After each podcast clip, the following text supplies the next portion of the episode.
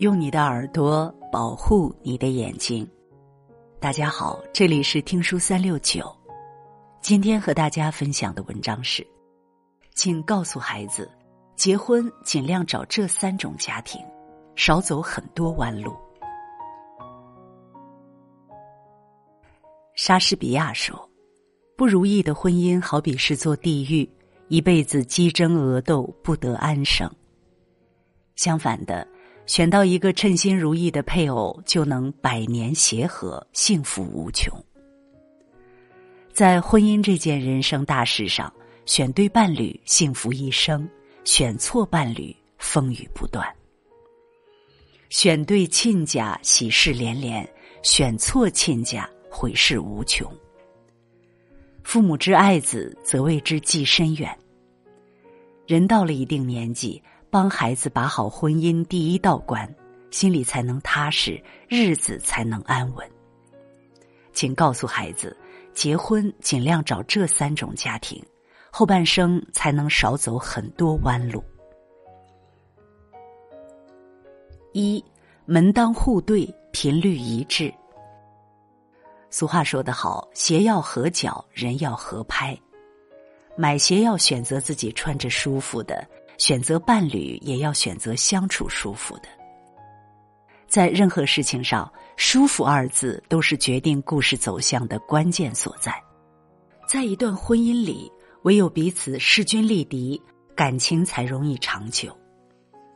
热播剧《大江大河》中，宋运辉和程开颜的婚姻让人唏嘘不已，一度引发热议。宋运辉出身于一个普通家庭。为了改变命运，他努力学习，一步步攀登到更高处。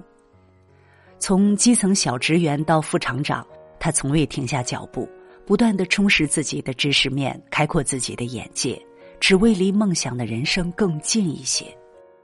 而他的妻子程开颜从小生活在优渥的家境里，已经习惯了享受安逸，凡事都抱着得过且过的态度。程家父母欣赏宋运辉的才能，不仅鼓励女儿去接近宋运辉，后来也非常满意这个女婿，但他们却忽视了这两个人本质上的差异到底有多大。在宋运辉当了副厂长后，夫妻之间的矛盾一次又一次被激化。宋运辉希望妻子能多多提升认知，学习新的知识，从而在事业上更进一步。为此，他特意把程开颜调到了新的岗位。可程开颜却只想混日子，到了新部门后，做的最多的事就是和同事搞好关系，闲聊家长里短，每天将大把时间都浪费在鸡毛蒜皮的小事上，不是疑神疑鬼丈夫和其他异性的关系，就是参加各种无关紧要的饭局。久而久之，他们之间的差距越来越大，争吵越来越多，最终走向离婚。一个向左，一个向右，朝着反方向走的两个人，终将无法到达同一个终点。原生家庭的门不当户不对，三观认知的步调不一，注定是分道扬镳的结局。奇葩说有一期，徐小旭讲到。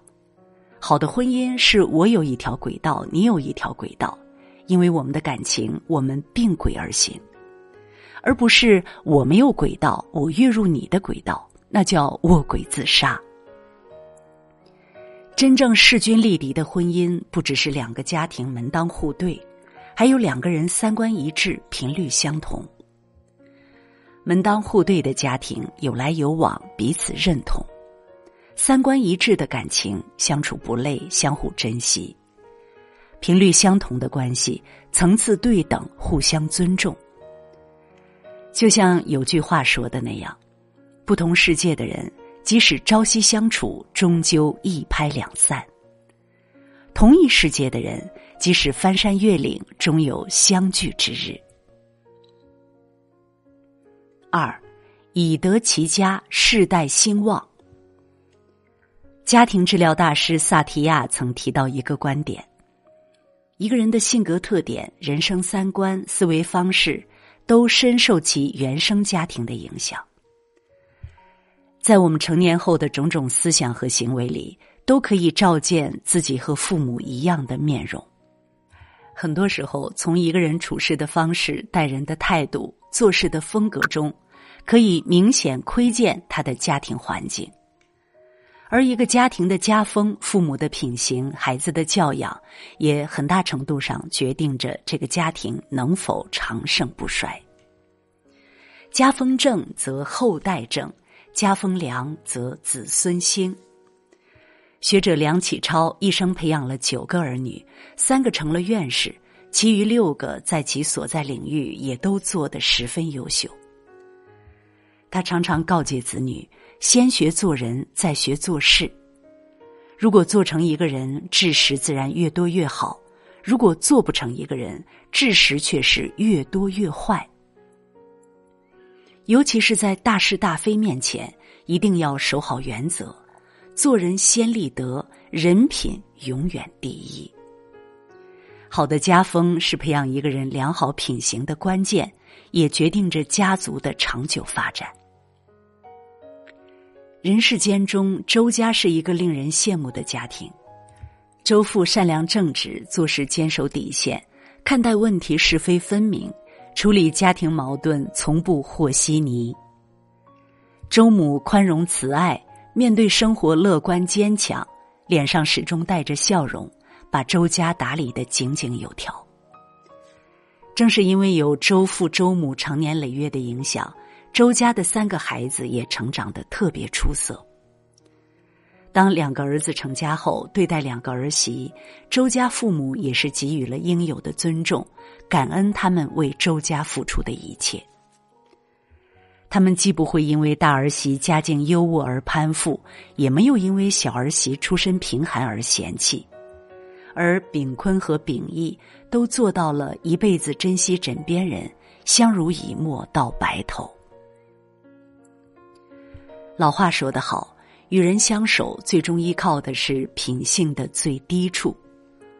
品性最低在何处？大多都离不开家庭的潜移默化。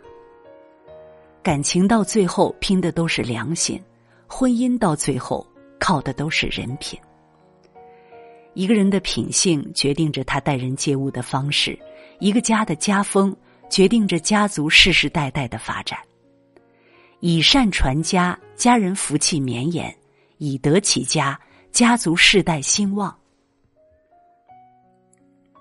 三，家人和气，家宅安宁。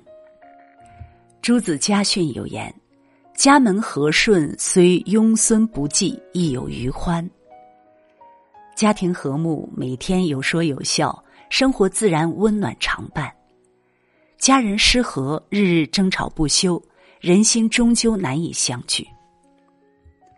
蔡康永曾在书中写道：“人与人之间有一个情感账户，每次让对方开心，存款就多一点；每次让对方难过，存款就少一点。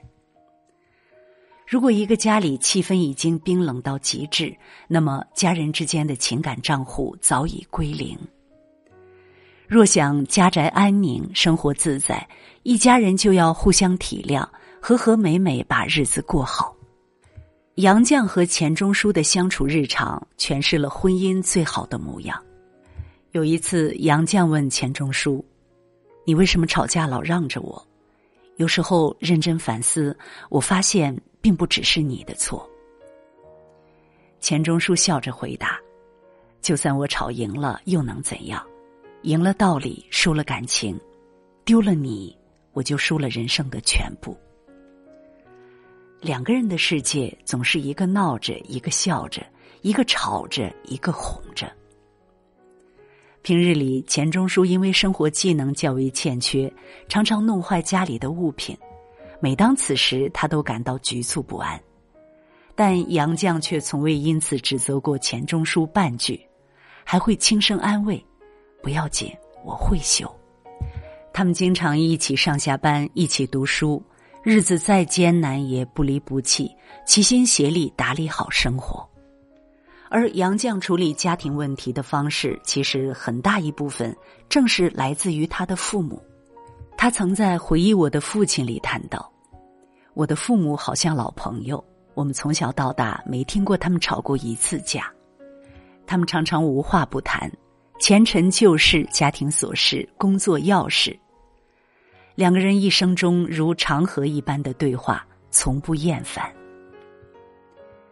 一个父母互敬互爱、理解大于吵闹的家庭，养出的孩子自然也是通情达理之人。一个家人经常包容、鼓励多于责备的家庭，教出的孩子通常也会懂得体谅他人。卢梭有句名言：“幸福家庭是培育孩子成人的温床，家庭生活的乐趣是抵抗坏风气毒害的最好良剂。”家的温度就是一家人的福气所在，一家人有商有量，没有怨恨，家宅安宁，日子才会越过越兴旺。股神巴菲特说过一句很深刻的话：“你人生中最重要的决定，其实是跟什么人结婚。在选择伴侣上，如果你错了，将让你损失很多。好的婚姻丰富你的人生。”错的伴侣拖垮你的生活。为人父母，帮助孩子选择合适的家庭，引领孩子走向正确的道路，余生才能放心安心，这辈子才会少些遗憾。人到晚年，孩子婚姻美满，家人安然无恙，就是最大的幸福。点个再看，与朋友们共勉。如果你喜欢听书，喜欢听书三六九，欢迎关注并转发，让我们相约听书三六九，用听书点亮你的人生。